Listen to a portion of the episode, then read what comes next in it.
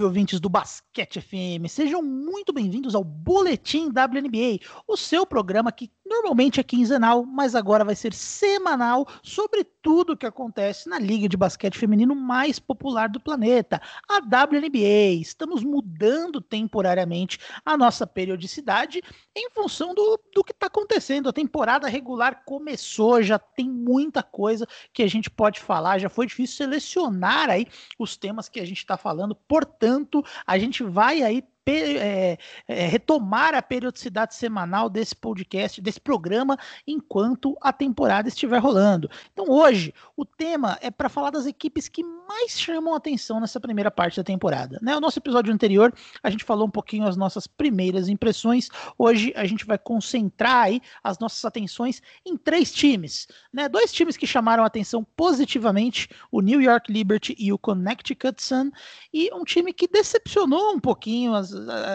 com as performances iniciais, que é o Minnesota Lynx, né, que está aí, não faz aí no momento em que esse podcast está sendo gravado, uma boa campanha. Eu sou o Renan Ronch, está comigo Agatha Máximo. Agatha, é, eu abri a tabela aqui para para ver como é que estava a tabela, né, para a gente poder gravar, e eu estou um pouco decepcionado que o Seattle Storm está em primeiro lugar de novo, Agatha. É, tem sido dias muito difíceis aí para o torcedor que não é. Para um, alguns, não todos. Um grande fã do Storm. Tudo bem com você, Agatha? Tudo ótimo. Um dos motivos é o, o que você acabou de citar, né? Storm no lugar de onde nunca deveria ter saído aí no começo da temporada, né? De volta ao topo, e se tudo der certo, permaneceremos dessa forma. Diferente do Lynx, né? Que o que está acontecendo? Será que hoje a gente consegue explicar? Pois é, hoje a gente vai dar aí algumas, algumas coisas aí que estão chamando a atenção, né? E lembrando aí, antes da gente entrar no tema para o nosso ouvinte, que você acompanhe o trabalho do Basquete FM nas redes sociais e também no, que você siga o, basquete, o perfil do Basquete FM, não só nas redes sociais, como também no Spotify ou no seu agregador de podcast favorito. Lembrando que é a época do ano que tem muita coisa acontecendo e o Basquete FM está cobrindo tudo. Foram, foi um episódio dedicado a cada jogo das finais do NBB. É, são três podcasts semanais nos playoffs da, da NBA. Agora, esse podcast ficando semanal para a temporada da WNBA. Então, é muita coisa acontecendo. Se você gosta do trabalho, prestigie, siga, para a gente saber também se a gente está indo no caminho certo ou não.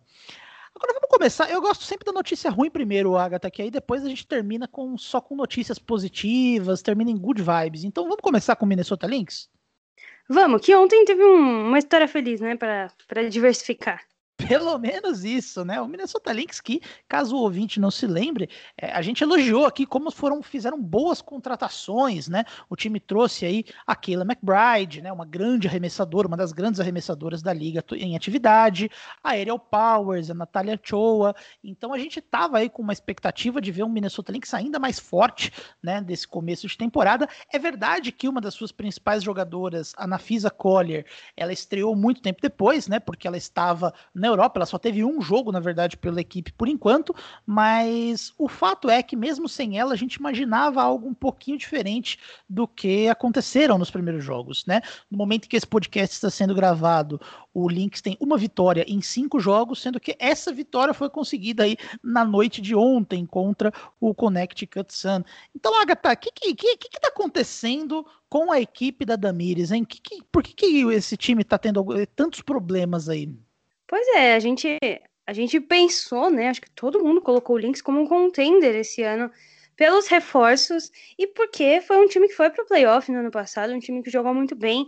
Damires jogou muito bem ano passado, né? Silva Falls, que já é uma veterana gigante, é, se machucou um período, Damires acabou ocupando esse lugar dela. Mas essa temporada a gente vê um Lynx muito apático, né? E não só apático, é, sem conseguir ter é, reação de nenhuma forma. Ontem, inclusive, o jogo foi para prorrogação, né? Contra o Sam, que era o atual líder da temporada. É, inclusive, o Lynx, ele não só venceu, como ele ajudou o Seattle Storm a, a ir para o topo, né, Renan? Então, agradecer aí, uh, mais uma vez, então, assim, ontem foi um jogo muito legal porque mostrou uma coisa que eu não tinha visto ainda no Lynx, que era essa energia de buscar, né? É, a gente tem a Damiris com alguns problemas de chegar nessa temporada, né? Ela fez nove pontos ontem, já melhorou uh, o field goal dela de bolas de três, mas ainda tá tímida em comparação com o que ela veio fazendo na polha. Ela tava com médias legais de ponto, mais de 20 pontos de média aí, e tá fazendo pouco volume nessa parte ofensiva especialmente. Quem continua impecável é a Silva Falls, mas ela não consegue segurar o jogo toda vez, né? Ainda mais sendo a veterana que ela é. Ela McBride também parece ainda não ter chegado o suficiente, mas quem acabou de chegar e já chegou chegando foi a Laisha Clarendon, né?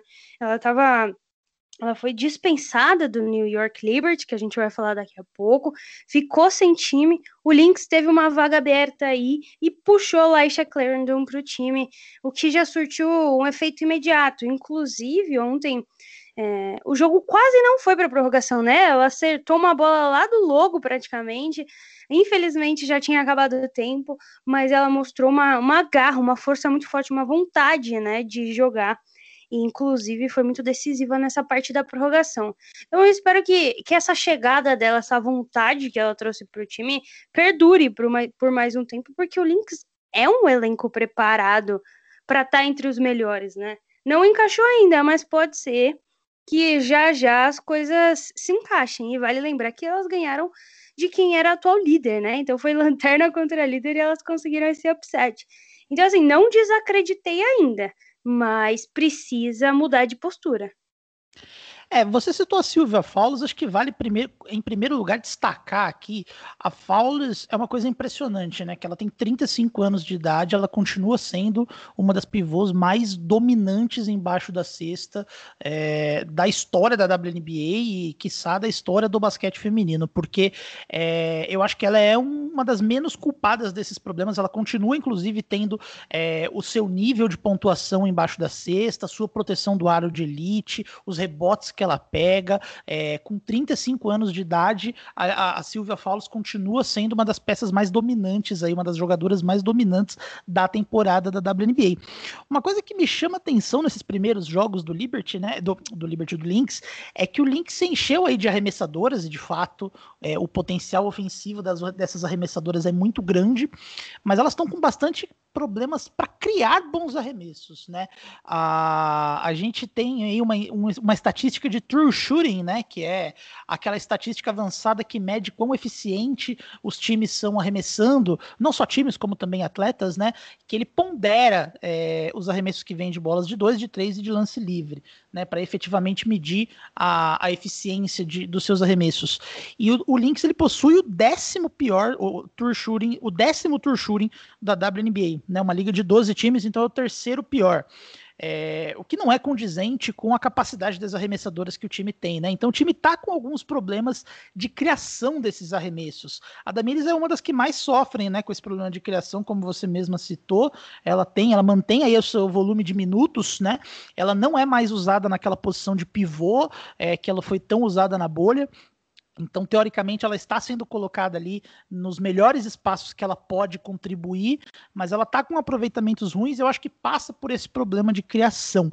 E é um ponto que eu, a, gente já viu nesse, nesse jogo que o Lynx contou com a Nafisa e com a Laixia, que já deve ser diferente por conta disso, né? A, nenhuma das duas são grandes playmakers, né? São aquelas arremessadoras de elite, mas as duas têm características que ajudam a liberar espaço para as arremessadoras né?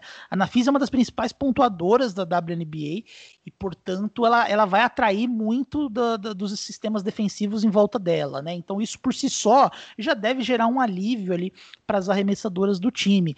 E ela, Aishi, ela tem uma boa capacidade de infiltrar, de pressionar o aro, né? A gente já viu muito ela fazendo isso no passado, quando ela até foi All-Star, então ela tem essa capacidade. Isso também ajuda a, a romper ali as defesas, né? Você encontrar buracos ali e aí com isso você conseguir é, dar mais espaço para suas arremessadoras. Eu concordo com você, eu acho que a, a, a Kayla McBride, eu particularmente estava esperando aí é, uma performance um pouquinho superior à dela, estou um pouco decepcionado, mas eu acho que com esses fatores aí, esse time tende a melhorar um pouquinho agora, Agatha. Eu espero. Tem um outro ponto, Renan, que eu não falei antes, mas eu acho que é importante, né? Ano passado a gente teve a Crystal Dangerfield ganhando o Rookie do ano, sendo segunda rodada, e fazendo jogos muito bons, né? Mas não é o que eu tô vendo essa temporada especialmente. Você mencionou essa seleção de arremessos, e ela tá tendo dificuldade particular em fazer isso, muito por conta da estatura dela, né? A gente tinha visto ela conseguir se desvencilhar disso em muitas ocasiões ano passado, mas isso não está acontecendo. E a gente vê um, um Lynx que fica, de certa forma, muito dependente da criação dela, né? E, e talvez esse, para mim, seja um dos maiores motivos do porquê o Lynx ainda não deslanchou. Você acha isso também? Eu concordo, concordo. Acho que a Crystal tá, tá penando um pouquinho esse ano. É, e, e, um fator que eu acho que é importante lembrar, né? É, elas jogaram a temporada passada numa bolha, né? Em que ela foi ali a, a caloura do ano, e agora são jogos aí com torcida, né? E, e, e, é um clima diferente, né, Agatha? Eu acho que um ponto que vale destacar que a, a, questão de você ter torcida, você jogar num ginásio adversário ou jogar num ginásio local ali com a torcida te empurrando, eu acho que isso afeta o desempenho de, de determinados atletas. Tem atletas que eles crescem com a torcida ali no, na orelha delas, ali tem atletas que tendem a cair um pouco. E eu acho que a Dangerfield a gente vai, ela vai ser testada pela primeira vez agora, né, numa posição é, de destaque, né, porque ela foi a calora do ano, então as defesas é, são preparadas para conter aí a, a, a, capacidade ofensiva dela e ela vai atuar agora num momento é, com, com torcida, tanto que nesse jogo aí, com, nessa vitória que elas tiveram contra o Liberty, foi contra o Liberty, eu tô com o Liberty na cabeça, contra o Sun, foi uma, uma vitória em casa e que a torcida empurrou muito, né? Eu assisti esse jogo, é, você tinha uma torcida ensandecida ali, gritando, foi um jogo bem legal de ver, então eu acredito que essa questão do, da, da torcida vai mudar um pouquinho o que a gente viu aí de algumas atletas da bolha, né? A gente, a, a, a bolha talvez ela não seja o melhor parâmetro para determinadas jogadoras aí. Sim, Pois é, pois é. E a gente vai falar do Sun, né? Que foi o, foi o confronto direto. Já, já posso começar? Claro. Ah, então beleza, fechou. Acho que o Sun, para mim, é... eu não vou dizer uma surpresa, mas tá indo melhor do que eu esperava, é... em termos de rendimento mesmo nessa, nessa parte inicial aí, né? A gente tem, tem muitos, muitas jogadoras importantes fazendo um papel gigante. Acho que a gente pode falar da Jennifer Jones, que, que tá destruindo e não tem como não falar da Dewana Bonner, né? Acho que ela, ela tá, inclusive, figurando aí para um prêmio grande no final da temporada. Mas de, de quem eu, eu queria mencionar é a Dijonay Carrington, né, que é a rookie desse time, e que eu percebo que cada vez mais está ganhando espaço e está conseguindo introduzir seu jogo, tanto no time quanto fazer é, o trabalho ofensivo que ela tem ser a diferença para esse time, né? Eu, eu, gosto muito da Jenna Carrington, eu peguei muito apego a essa classe do draft. Inclusive, quando a gente vai falar do Liberty, eu vou falar da, das minhas duas rookies favoritas. Mas o Sun, para mim, é um time que eu não esperava ver aí nesse segundo lugar e que tá muito bem. Pois é, a Dejanay Carrington, se eu não estou enganado, a gente nem citou ela naquele episódio que a gente fez sobre o draft. Pois né, é. Porque ela nem estava entre as principais, os principais nomes da classe, né? Ela que teve uma, teve uma carreira universitária bem conturbada, né? Ela começou em Stanford, aí ela se lesionou, de repente ela pediu transferência, deu algumas declarações que não se sentia respeitada, acabou indo para Baylor, é, foi draftada no segundo round pelo Connecticut Sun. É, e ela conseguiu se manter no time, e eu acho que uma característica que fez ela é, garantir a permanência dela, eu acho ela bem parecida com a Alissa Thomas, né? Que é o, um dos principais nomes do Sun, que não vai jogar essa temporada, infelizmente, por conta de uma lesão que ela teve na Europa. Né? O Sun renovou o contrato dela, é, deu o, o, salário máximo para ela, mas ela não joga esse ano. E a, a, a Dijonai me lembra um pouco ela no sentido de que ela é muito. Ela é uma armadora fisicamente muito sólida, ela defensivamente ela, ela se destaca, é, ela é muito decisiva, ela não tem problema nenhuma de fazer jogadas difíceis em momentos chave, né? Inclusive na derrota para o Storm, né? Que foi um jogaço também é, do, do Sun contra o Storm, foi a, quando o Sun tinha ganhado cinco vitórias seguidas, né? Tava 5 a 0 Elas perderam para o Storm num jogo que foi para prorrogação e a bola da prorrogação foi dada pelo, pela, pela Dejonay, né? Então eu concordo com você que esse é um ponto muito positivo e, e que ninguém estava esperando aí do Connecticut Sun. Ela tem ganhado mais minutos cada jogo que passa. É um nome bem interessante desse time uma coisa que me, me chama muito a atenção é, é, de novo, né? Essa dupla John Quell Jones e Dewana Bonner, né? A gente sabia que elas seriam as principais jogadoras desse time, mas eu tenho a impressão que esse, esse, esse Sun ele joga de uma maneira um pouquinho diferente, né? O Kurt Miller, que é o técnico que até se envolveu numa polêmica nesse começo de temporada regular, né? Falou mal ali do, que falou do peso da, da, da Liz Cambridge. A Liz Cambridge é, se pronunciou, ele foi punido, recebeu multa, foi suspenso, tudo.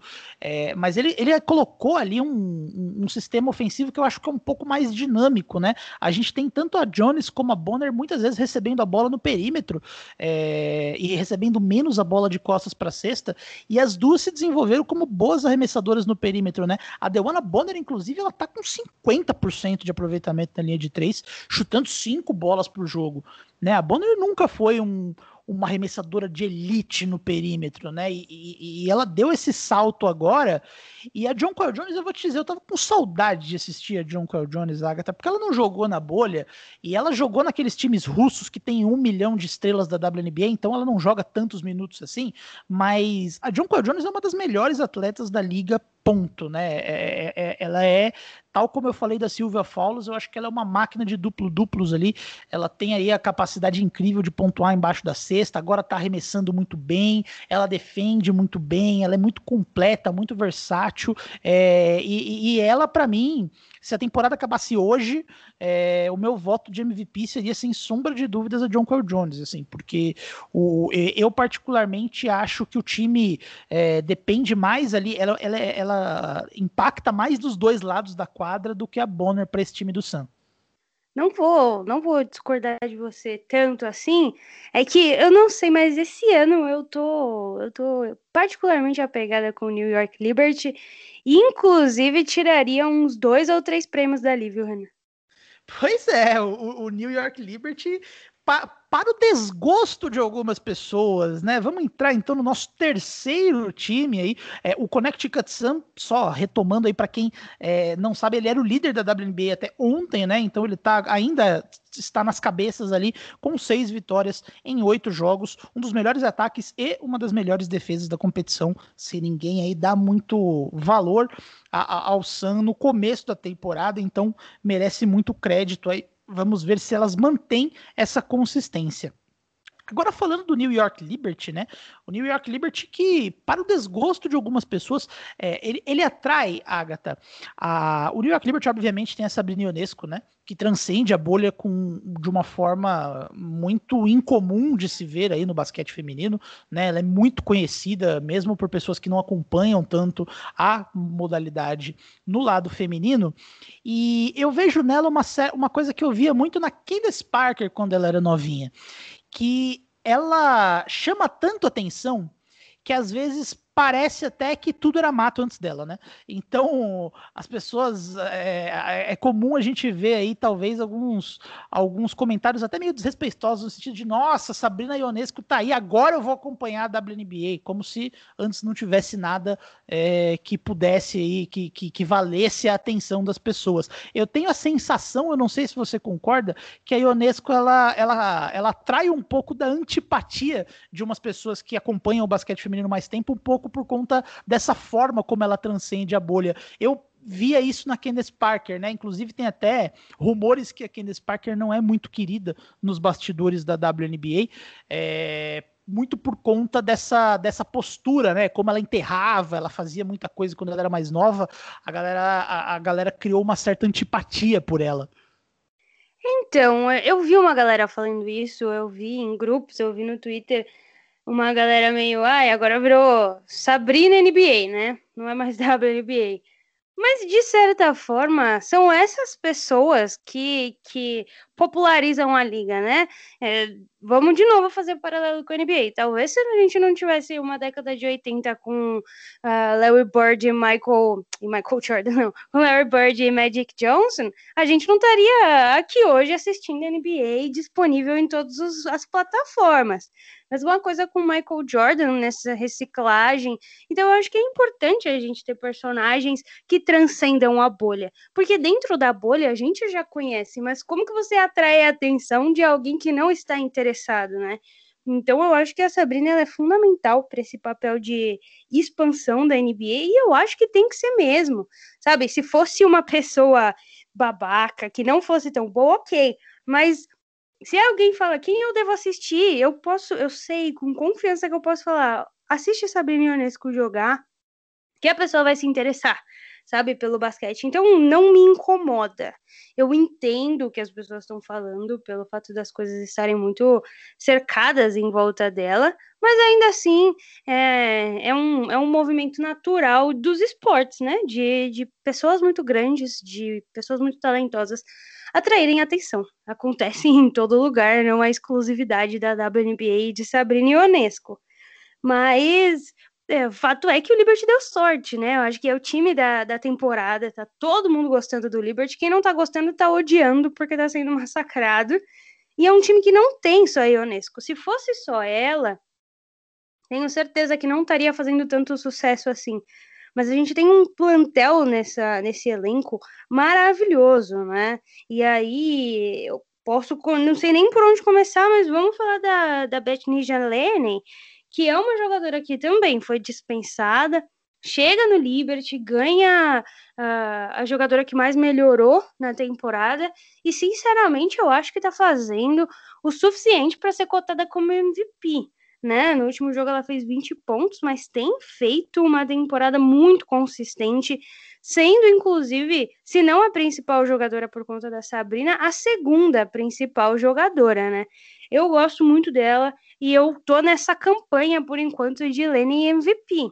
E aí eu falei que eu queria trazer outro prêmio vindo de, de Nova York, que é a Michaela Onewar, né? Que é uma rookie que tá jogando jogando maravilhosamente bem. Inclusive, no último jogo contra o Dream, que o Liberty perdeu por 3 pontos na prorrogação, ela fez 29 pontos em 39 minutos.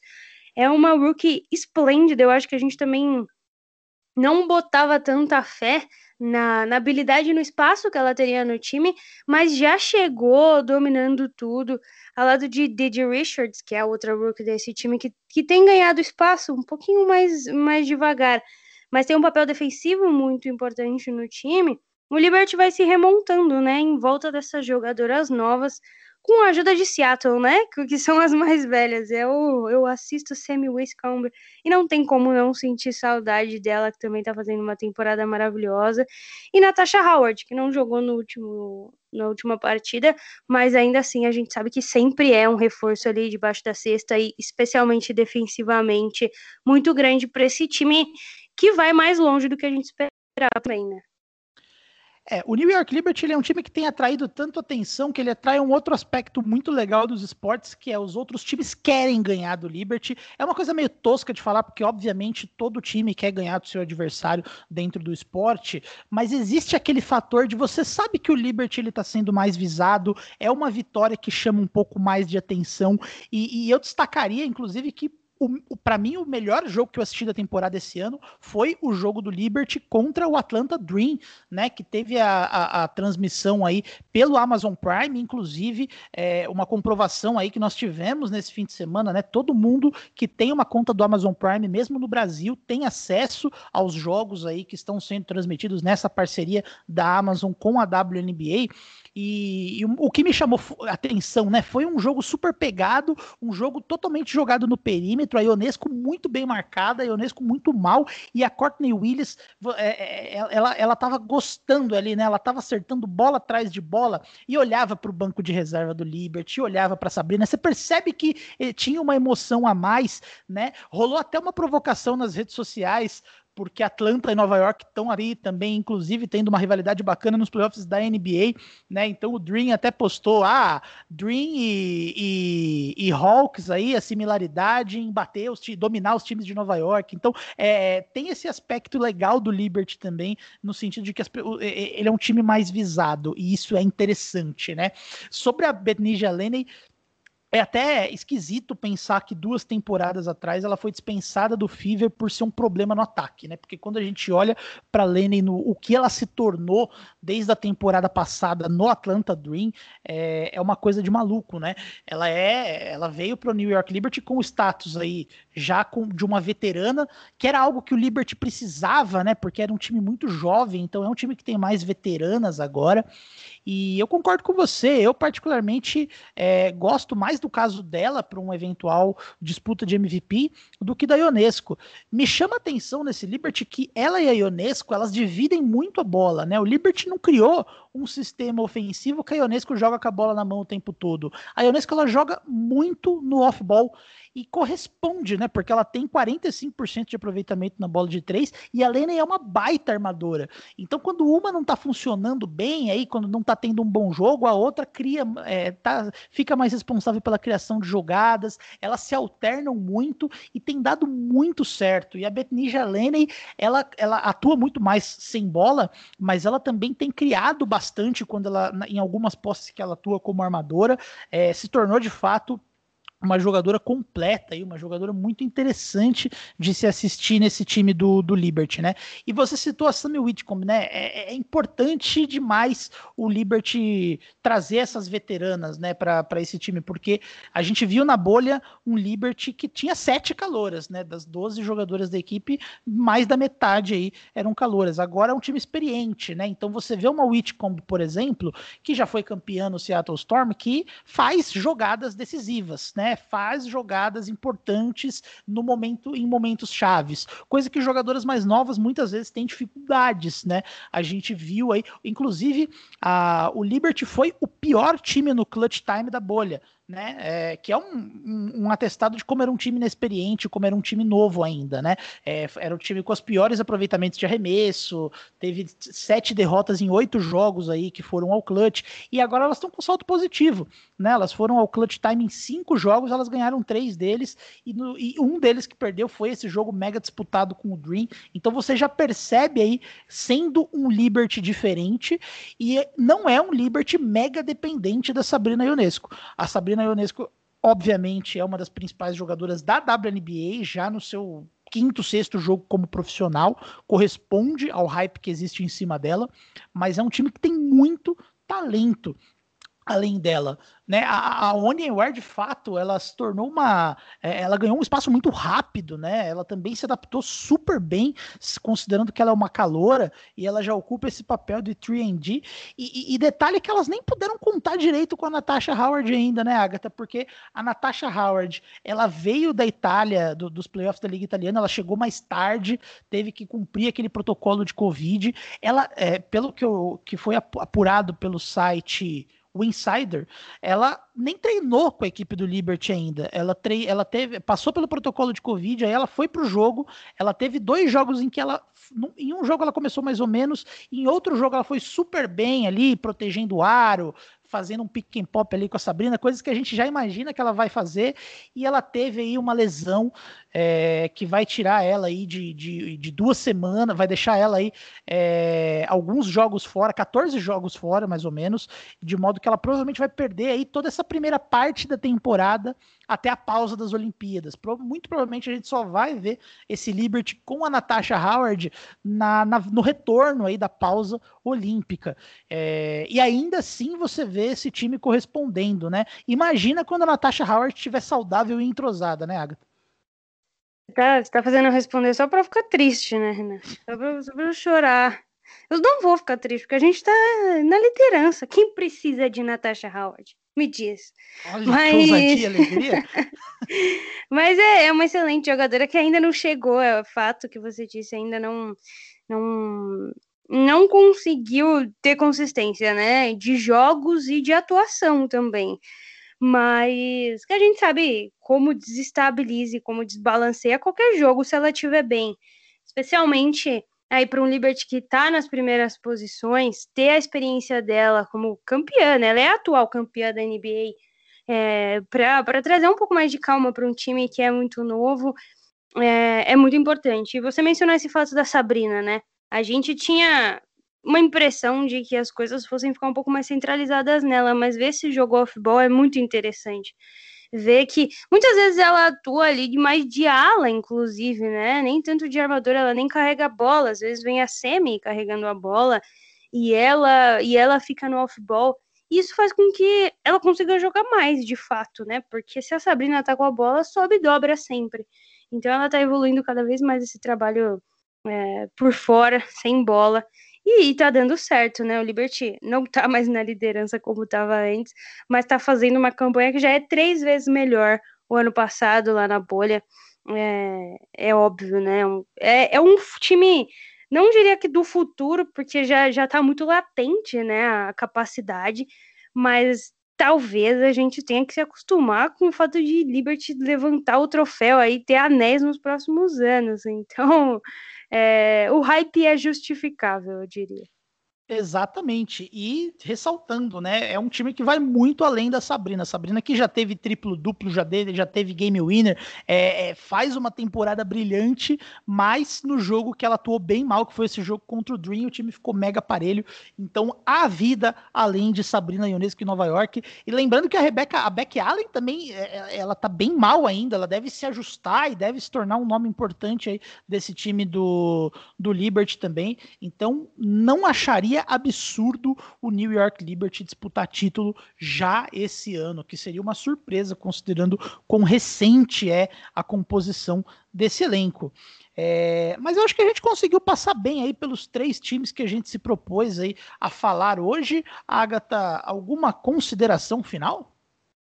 Falando em basquete feminino, especialmente, a seleção feminina americana garantiu a vaga para o 3x3, né? No domingo, uh, ali à tardinha e garantiu a vaga com, com três jogadoras, inclusive da W, né? Foi a Kelsey Plum, um, a, a Kate Lu. A Kate Lu, e agora eu esqueci quem era a terceira pessoa. Sabali. Ah, não, Isso, a Sabali não, tá não, Sabali, Sabali tá na Alemanha. Putz, enfim, depois eu acho posto lá no Twitter, mas fato é, o, Bra... os Estados Unidos 3x3 está classificado, vai para as Olimpíadas, então a gente vai ver um pouquinho de tudo, né? Vai ter a seleção mais o 3x3, que tá muito legal. O Brasil, inclusive, fez uma campanha incrível no 3x3, perdeu de dois pontinhos só, batemos na trave, mas vale a pena, porque a gente vai ver mais basquete, né? É muito legal essa questão de modalidade. A gente estava falando outro dia sobre os jogos serem diferentes, né? Como que é legal o fato do feminino ser diferente, ter característica do masculino, e como é legal também a gente ter mais um tipo de basquete, né, uh, aí para assistir durante as Olimpíadas, que é o que a gente gosta. E é curioso como a, a, o USA Basketball, né, que é a instituição que cuida das seleções dos Estados Unidos, tem lidado com o 3x3 feminino, né, tem lidado com bastante seriedade, é, tem, tem levado atletas mais fortes do que no masculino, né, lembrando que no PAN de Lima, né, que o, o Brasil foi campeão aí no 5 contra 5, a, a, Sabrina Ionesco foi uma das jogadoras, por exemplo, do, da seleção de 3x3, né, os Estados Unidos foi campeão no, no feminino 3x3, ela que jogava por Oregon, já tinha todo aquele aquele hype, ela foi e foram quatro jogadoras da WNBA é, para essa temporada. Eu peguei os nomes aqui. São Eu abri a Kelsey, também, abri é, também. A Kelsey Plum, a Kate Lou Samuelson, a Stephanie Dawson e a Alicia Gray, né? São três jogadoras com uma reserva e é curioso porque são quatro jogadoras importantes nas equipes que elas atuam, né, na WNBA e o USA Basketball retirou elas durante a temporada, né, e para elas jogarem aí desse, nesse pré-olímpico, foram classificadas e estarão em Tóquio, muito provavelmente disputando com, como favoritas aí para medalha de ouro, né? Vai ser a primeira edição do 3x3 como modalidade olímpica. É, enquanto no masculino, os Estados Unidos não manda aí equipes tão fortes, né? Então, inclusive, os Estados Unidos não foi nem classificado no masculino inclusive, 3x3. A seleção potência do 3x3 é a Mongólia? Pois é, pois é. É, é, é, eu tô achando interessante como os Estados Unidos têm administrado o 3x3 feminino. Né? Eu acho que isso pode, inclusive, ter ramificações pro desenvolvimento do 3x3 feminino, né? uhum. né? Lembrando que o, o, uma vez que os Estados Unidos mande um time forte, pode ajudar a popularizar ainda mais, né? É, são, são jogadoras de ponta aí das suas equipes, então, é, de fato, o 3x3 feminino tem me chamado bastante a atenção. Acho que era só isso mesmo, sobre recados adicionais. excelente. Então, para o nosso ouvinte aí, nós aceitamos aí um feedback agora que o programa vai ser semanal. Tem muita coisa para falar. Temos coisas para falar sobre o meu Los Angeles Sparks, que não está tão mal assim, tá chegando na zona de playoff, Agatha. Você fica esperta que Eu amo, eu tá amo sua, sua, positividade. Não está tão mal assim. Tá vindo, tá, tá, tá saindo da jaula. eu gostei de uma coisa do Sparks esse, essa semana, a Arela Guirantes de titular, né? Pois é, pois é. Chegou. O problema da Guirantes é que ela é porto-riquenha e eu tenho trauma da seleção feminina de Porto Rico, Agatha. Acho que você também tem, acho que todo brasileiro tem trauma da, da seleção feminina de, de Porto Rico. Mas, de fato, chegou bem, tem o Dream que a gente pode falar, o Seattle Storm que continua como uma potência da WNBA, mesmo mexendo no elenco. Então tem muita coisa. É, gostaríamos de ouvir um feedback, inclusive, dos ouvintes, se alguém tiver algum tema específico que vocês querem que a gente traga aí para a semana que vem, né? A gente pode aí, é, a gente se coloca à disposição de ouvir aí o que as pessoas querem é, saber para a gente nos debruçarmos nas nossas análises, né, Agatha? Isso, perfeitamente. Deixam nos comentários. A galera tá participando bastante no, no Twitter, né? Então continuem, comentem para a gente poder falar sobre o que vocês estão nos dizendo, né? Exatamente. Então, Agatha, sempre um prazer inenarrável gravar com você. Nos vemos semana que vem. Falou.